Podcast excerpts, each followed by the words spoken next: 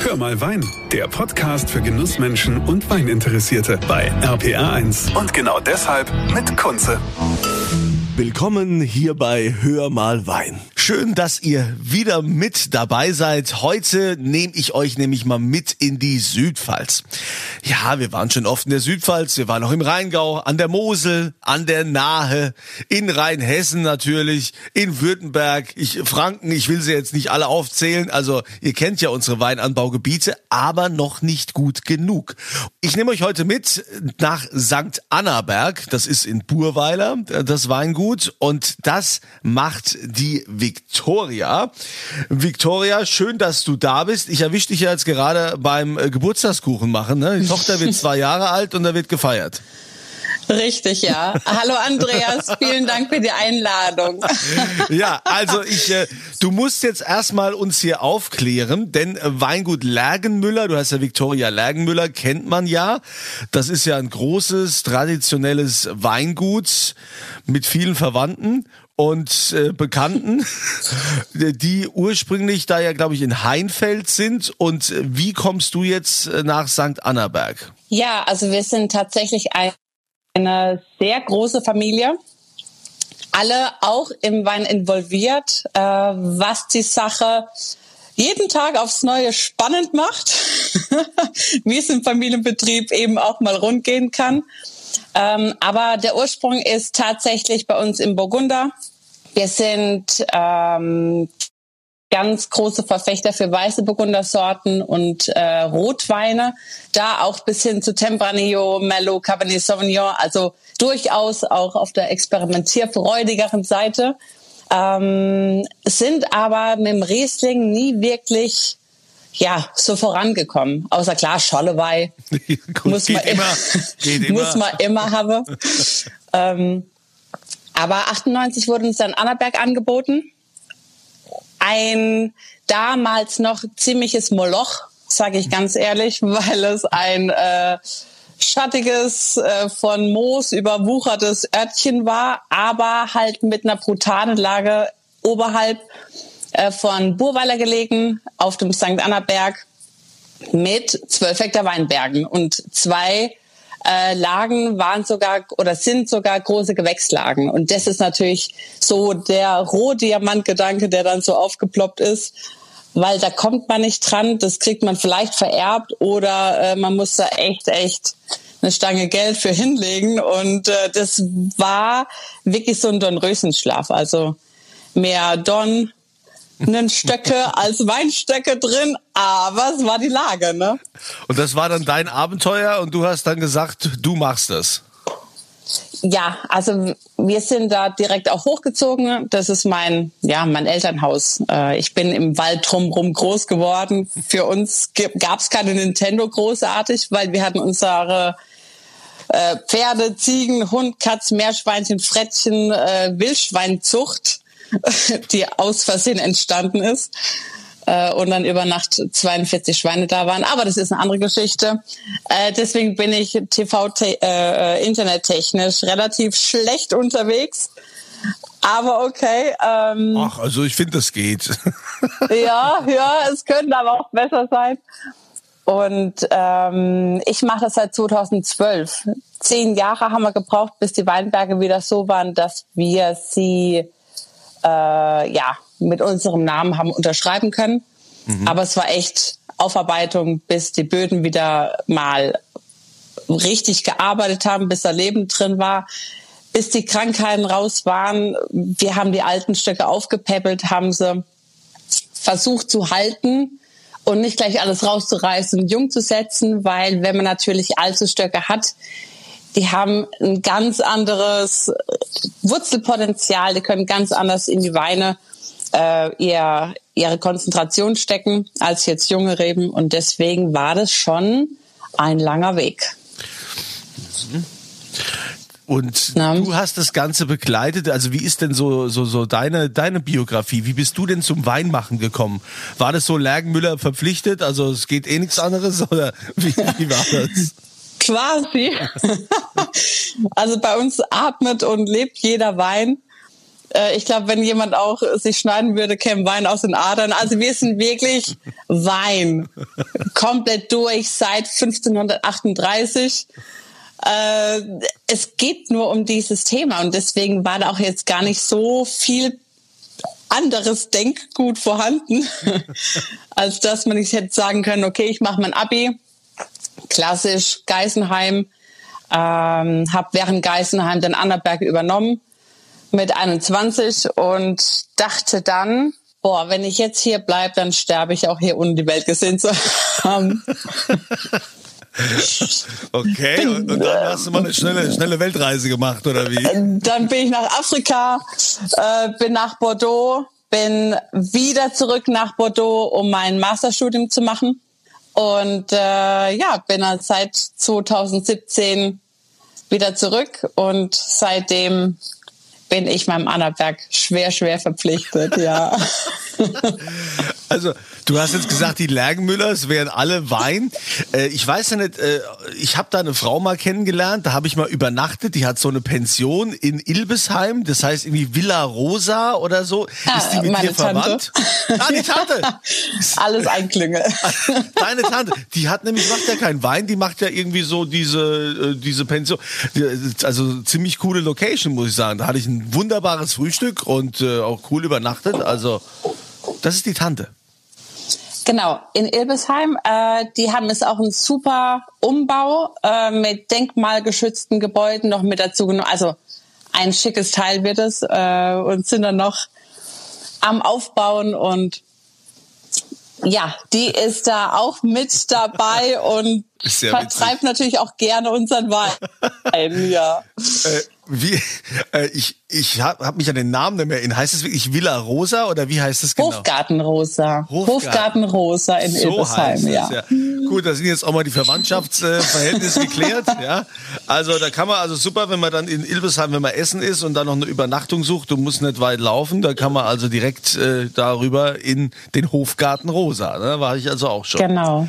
Also jetzt äh, hast du dieses St. Annaberg, das ist ja mittlerweile auch ein äh, Übernachtungstempel geworden, oder? Ihr habt doch jetzt hier richtig investiert.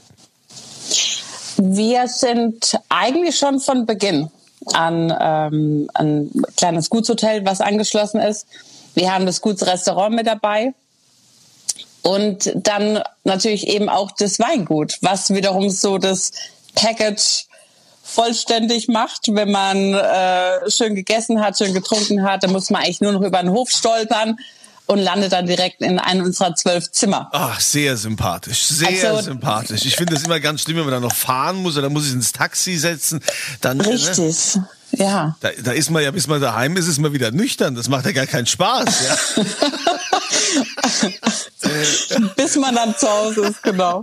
Und das, das, also das finde ich, das finde ich ein sehr, sehr tolles Paket. Das finde ich äh, schon cool, dass man. Und im Restaurant ist es dann so Saison oder je nachdem, ob jemand da ist oder kann ich da auch Mittag essen ganz normal? Wie ist das? Also derzeit sind wir gerade in Winterpause. Ähm, ab März, das genaue Datum kommt dann noch, weil Corona hat auch uns etwas gebeutelt, äh, wie glaube ich überall auch, starten wir eben mit einem neuen Konzept. Mhm. Da will ich jetzt aber noch gar nicht so viele Details verraten, weil wir da teilweise noch in der Findung sind und gerade am Aufbau sind.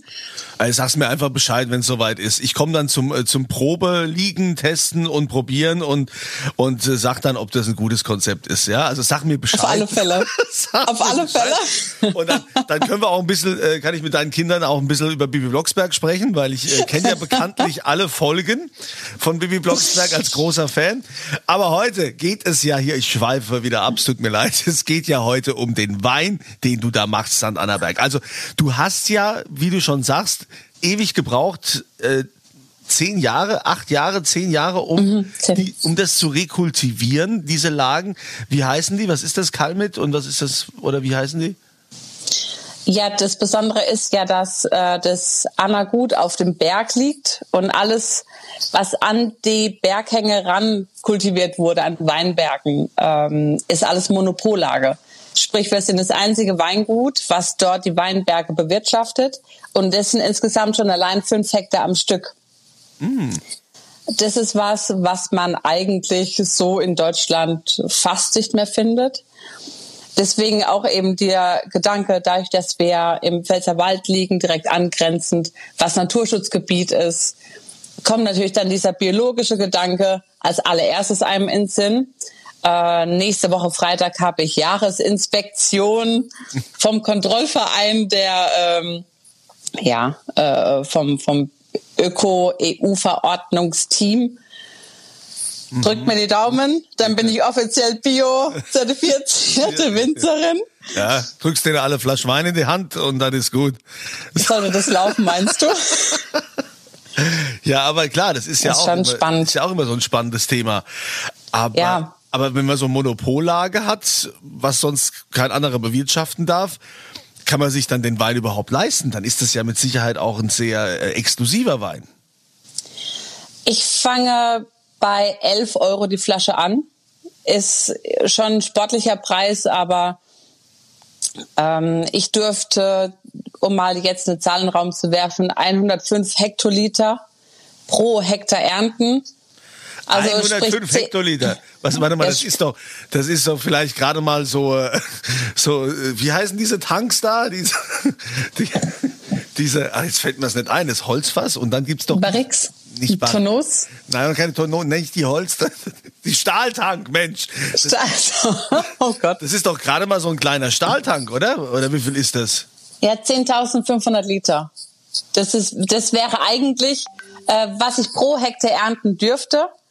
Aber ich komme dadurch, dass ich ähm, Ertragsreduzierung mache, dadurch, dass ich auch alte Rebstöcke habe, die eh nicht viel Substanz haben, komme ich immer so auf meine 4000 Liter pro Hektar, 4.500 Liter pro Hektar. Also echt small, fine wine, äh, ja und da kommt man doch gar nicht, da kommt man da gar nicht so gut ran an, an die Weine. Es ist ja dann voll der Geheimtipp. Das ist ja richtig rar. Also es ist es ist wirklich eine rare Geschichte. Äh, ich habe auch Weine, von denen gibt's nur 1000 Flaschen weil ich äh, einfach nicht mehr Ertrag in der Lage habe. Oder zum Beispiel, weil du jetzt eben gerade auf die Kalme zu sprechen gekommen bist, da habe ich fünfeinhalb Zeilen, äh, habe jedes Jahr davon meine 700, 750 Flaschen. Mehr gibt's nicht, weil einfach nicht mehr da ist. So und dann ist es halt, ja, wer zuerst kommt, der bekommt und äh, die anderen müssen dann bis nächstes Jahr warten das ist ja so im Prinzip auch so, ich, wenn man so Monopollage hat, so auf dem Berg, das ist ja fast so auch das Thema oder die Parallele wäre vielleicht so auch Odinstal, ne? Odinstal in Wachenheim, mhm. die haben ja auch, die haben ja auch nicht viel, ja, und äh, sind da ja auch. Richtig. Das ist ja, ist ja schon spannend. Ja, aber ne, also wenn man so wenig hat, dann braucht brauchen wir wahrscheinlich dann auch die Familiendynastie im Hintergrund, weil äh, wirtschaftlich äh, ist man da ja schon ein bisschen ja, also äh, brauchen wir gute Banken oder gute Investoren oder gute Familie. Ne? Also weil du kannst ja den großen Wurf kannst jetzt damit nicht machen. Äh, also tatsächlich spare ich extrem am Personal. also ich mache meinen Keller komplett allein. Also deswegen auch mit sieben Hektar bin ich jetzt als One-Man-Show gut bedient. Äh, mit sieben Hektar Fläche brauche ich auch jetzt nicht so viele Leute im Weinberg, die ständig da sind. Da kommen dann schon äh, die Zusammenarbeiten klar mit dem elterlichen Weingut, dass ich sage, oh, ich brauche jetzt mal eine Woche fünf Mann, dann geht die flupp, gehen wir zusammen durch und dann ist erstmal wieder Ruhe. Also jetzt auch sowas wie Festangestellte. Also die Position habe ich gar nicht, was wiederum gut ist. Äh, ich mache meinen Vertrieb selbst ich fahre mit meinen eigenen Agenturen äh, äh, getrennt vom elterlichen Betrieb. Da ist auch gar nicht so dieses, äh, ja, Prinzessin schwimmt da mit den Eltern mit aufkommt, sondern ich bin von vorne an schon immer so die Einzelkämpferin gewesen, die Anna Berg separat von den Eltern großzieht. Was nicht einfach ist. Äh, ja, das war mir schon immer wichtig. Dann was, was haben wir denn jetzt dann? Das heißt aber, du machst dann bei St. Annaberg, da konzentrierst du dich auf den Riesling mit den Monopollagen. Oder machst du auch noch, ähm, auch noch Weißburgunder oder sonst was drumrum? Ich fokussiere derzeit nach wie vor Riesling. Das ist so mein Steckenpferd. Das ist für mich auch äh, einfach die spannendste Weißweinsorte, die es gibt, weil es eben so vielfältig ist und weil es so viel abbilden kann. Also ich meine, ich mache sieben Rieslinge und die sind alle voneinander zu unterscheiden. Also das ist schon was, was ein Weißburgunder jetzt nur sehr, sehr schwer könnte. Sieben Rieslinge. Ja. Sieben verschiedene Rieslinge. Okay, zähl die mal auf. Was, äh, was ist da der Unterschied zwischen den äh, Rieslingen? Haben wir da wahrscheinlich das Basissegment oder, oder sind die alle irgendwie Lagenrieslinge? Es sind tatsächlich äh, bis auf einer, der ist kein Lagenriesling. Ähm, es fängt an mit der Monopollage. Terrassenlage, sind alles terrassierte Hänge. Ähm, das ist der erste, der hat einen kleinen Bruder, der wird feinherb ausgebaut. Das ist der 355 über normal Null. Das ist die Höhenangabe des Weinguts. Mhm. Und so teilen die sich eigentlich den Einstieg ins Sortiment als trocken feinherbe Variante. Dann geht's weiter mit der Ilvesheimer Kalmit, mhm. auf Kalkstein gewachsen. Äh, ganz spannend, was der basische Boden eben auch mit der Säure macht. Äh, dann habe ich den Burweiler Schever als zweite große Gewächslage, der auf Grauschiefer wächst, was komplett untypisch für die Pfalz ist. Kein Sommelier hat ihn bisher irgendwie auch nur annähernd in die Pfalz gesteckt, sondern immer, ja, ganz klar, Mosel, Mosel, Rainer, ganz klassisch Mosel. Ja, und, und das lieb ich halt, weil es so gar nicht typisch ist. Ja, spannend, okay, ich höre zu. Äh, ich habe eine Gleisweiler Hölle, auch eine große Gewächslage, ähm, 500 Meter im Nachbardorf entfernt, 500 Meter Luftlinie.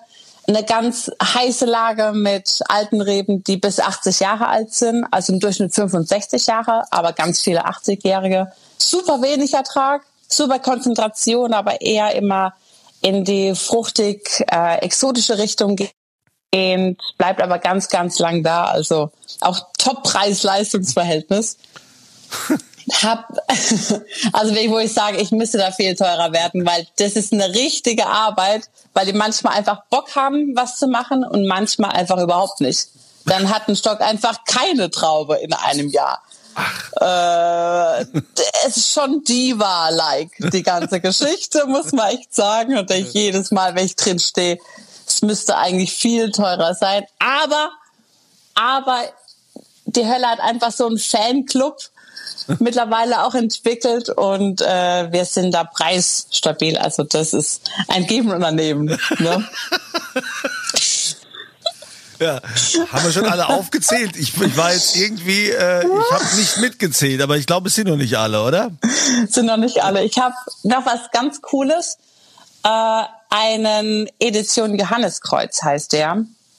Vom Johanneskreuz, also es gibt einen Küfer, der baut aus den Eichen, die auf Johanneskreuz wachsen, Tonneaufässer, also 500 Liter Fässer und vermarktet die. Mhm. Und dann hat man statt die ganzen äh, Bordelaise, Barrique-Fässer aus Frankreich, hat man dann halt Pfälzer Eichenfässer, wo wir oder wo ich jetzt eine Riesling-Cuvée aus allen Lagen drin verkehre, lager und dann eigentlich nur noch mal filtriere, bevor ich ins Abfüllen gehe. Und das ist auch sowas, was ich seit 2012 mache und absolut gehatet wurde. Also das war von jedem Weinhändler wurde so dieses Gott, das kannst du nicht machen. Riesling und Röstaromatik, das passt doch überhaupt nicht zusammen mit der Säure und schlag mich tot. Und dann war ich natürlich angefixt und dachte, so, und jetzt erst, erst recht. recht. Äh, was ist denn eigentlich mit deinem Mann? Musste der jetzt auch äh, ins Weingut? Musste der, der Winzer werden? Musste der umschulen oder war der schon Winzer? Nee, da ist, äh, ich wollte um Gottes Willen kein Winzer. Tatsächlich. Ich, ich wollte gar keinen Winzer haben. Ich hatte einmal jemand, der wollte mir da im Keller helfen. Das war der größte äh, Krach und danach war nach zwei Wochen wieder Schluss. nee, nee. Nee, nee. Äh, mein Mann, der ist Metzgermeister. Ach nein. Das ja, ist ja ein ja. Traum. Das ist ja ein, also dann, ich meine, da kann man doch, mit so Leuten kann man doch arbeiten. Das könntet ihr vollkommen autark hier leben da oben. Richtig. Essen und trinken. Und das Beste ist noch, wir sind beide Jäger. Also drumrum ist alles Jagdrevier und alles, was geschossen wird, gibt's dann auch im Anakut zu essen. Ah, super. Genau, ja. Hast du auch eine Jagd, also hast du auch die, die Jagdausbildung gemacht. Das ist ja eine Genau, der, ja. der schwersten überhaupt, ne, um so einen Jagdschein zu bekommen. Das ist, äh, das ist schon Das grüne ordentlich. Abitur, Ja, ja. sagt man, ja. Ja, ich habe es nicht geschafft. Hast du es denn versucht? nee, ich habe mal damit angefangen, dann habe ich gesagt, komm, ich mache doch lieber einen Flugschein. Das ist auch ganz nett. Aber ich sage ja immer, jeder kann irgendwas. Ne? Also deshalb, von daher, jeder hat so ein anderes Talent. Ähm, ich, wie gesagt, kenne mich mit Bibi Blocksberg aus und das haben wir ja auch schon mit so ein bisschen Wein. Aber ich finde das ja schon spannend. Also da oben, wenn ich mir jetzt, also ich habe jetzt schon richtig Lust, da mal zu euch nach, nach äh, St. Annaberg zu kommen, äh, weil allein die Vorstellung, da gibt's also Zimmer, da, ich bin da mitten in der Natur, ich krieg da Weine, die Monopollage sind, die äh, nicht unbedingt dem Mainstream entsprechen, äh, schon mal gar nicht, wenn du hier diesen äh, diesen Wein hast, äh, der quasi in dem in der in der Pfälzer Eiche letztendlich heranreift, der Riesling. Das ähm, und dann gibt's noch der Metzger, der uns was Schönes Schönes hier auf dem Teller zaubert. Das äh, also ich ich stelle mir das total toll vor. Also so so die Sommer oder so im Frühling ist es doch mit Sicherheit traumhaft da oben bei euch. Man kann, man kann sich schon echt gut gehen lassen. Wir haben halt schön draußen Loungemöbel mit dicken Polstern drauf, Liegestühle. Äh, man guckt über die Rheinebene entlang. Sonne scheint. Toskana, wer braucht Toskana? Also Ja gut, ich meine, es ist ja bekannt hier, äh, die Toskana Deutschlands ist die Südpfalz, ne? Und auch die, Richtig. auch die Promis lieben die Südpfalz. Ich war letztens gar nicht so weit weg von dir. Ich war in Gleisweiler, da irgendwo Gleisweiler Mhm. weiter und war da irgendwo wandern. Da ist auch so eine Klinik irgendwie, ich weiß nicht, so eine Genau. Heimklinik und äh, war da wandern mit der Familie. Und später auf der Straße habe ich dann auf meinem Rückweg kurz angehalten, weil mir da ein Mann begegnet ist und habe dann gesagt, ah und wie ist so Corona und so und so weiter. Und habe ich meine Kinder dann später gefragt und meine Frau, wer war denn das überhaupt, ne? Und da habe ich den Markus Becker getroffen, ne? Der mit dem roten Pferd, ja, der wohnt da ja auch in der Gegend. Also Alles ist schon schön Ding. bei euch, gell? Das ist schon schön. Und äh, wie hast du denn jetzt so vor, weiterzumachen? Also kannst du überhaupt wachsen? Wird das überhaupt gehen? Ich ähm, habe ja von den zwölf Hektar sieben Hektar, die dann für Riesling stehen. Sprich, ich habe noch eigentlich einen Muskateller, Scheurebe, Gewürztraminer. Die gebe ich derzeit alle immer noch ab, weil irgendwo muss man ja anfangen. Also das ist wie wenn man eine Marke versucht aus dem Boden zu stammen. Das dauert eine Zeit, es dauert auch Jahre, bis sich sowas entwickelt und eben ein Unternehmen, was vorher keinerlei Marktwert oder Markt kennt es. Also es war einfach ein Nichts, sage ich jetzt mal ganz ehrlich, was in der Weinwelt hätte irgendwie Fuß fassen können und das aufzubauen, überhaupt mal Namen zu kriegen, die ersten Auszeichnungen zu bekommen, äh, Fragen zu beantworten von Sommeliers, warum sollte ich denn genau dich nehmen mit deinen Rieslingen? Welche Historie hast du denn? Ja, ich habe keine Historie. Ich habe ja erst angefangen. Ne? Also so die ersten fünf Jahre war schon sportlich. Ähm, das, lange, lange Atem braucht man da. Aber seit 2018 mache ich jetzt einen Spätburgunder zum Beispiel, den ich jetzt im Frühjahr auf den Markt bringen werde. Ähm, dessen genau oder ist eben auch so eine Rebsorte, die Terroir und Boden und was einfach im Weinberg passiert, perfekt widerspiegelt, weil sie auch eine Diva ist im Weinberg durch ihre dünne Bärenhaut und also auch super spannend. Ähm, den bringe ich jetzt neben den Rieslingen raus. Und klar, vergrößern will ich mich auch gar nicht wirklich, weil das ist jetzt so eine Betriebsgröße, die kann ich alleine stemmen. Äh, ich kann meinen Keller, ich kann wie gesagt alles allein machen, bis auf die Weinbergsarbeit oder ähm, unsere tolle Erntehelfergruppe, wo ich dann mal so punktuell auf jemand angewiesen bin. Aber ich finde so dieses Autarke halt eben super gut und möchte auch das Ganze besonders halten. Ne? Ich bin jetzt biozertifiziert, anstreben tue ich immer noch Demeter, dass man sagt, jetzt wird's auch ein bisschen in die, ja, anthroposophische Richtung gehen. Das ist natürlich dann immer noch eine Steigerung. Also fände ich jetzt für mich als Ziel sehr, sehr erstrebenswert. Demeter, klar, also kennt viele Winzer, die das erstrebenswert halten und die das auch machen. Und ähm, ja, also die steht ja noch alles offen. Auf jeden Fall finde ich das total spannend, so dein, dein Werdegang und was, was du da jetzt geschaffen hast mit, mit St. Annaberg und dieses Kleinod. Also da, ähm, äh, ich denke auch die, die das jetzt gehört haben, ne, die werden jetzt auch sagen, da müssen wir mal hin. Ja, also das muss man einfach auch mal erlebt haben. Ich bin ja sowieso großer Südpfalz-Fan und äh, Mosel-Fan bin ich auch. Ja, von daher freue ich mich auf diesen einen Wein, der so nach Mosel schmeckt.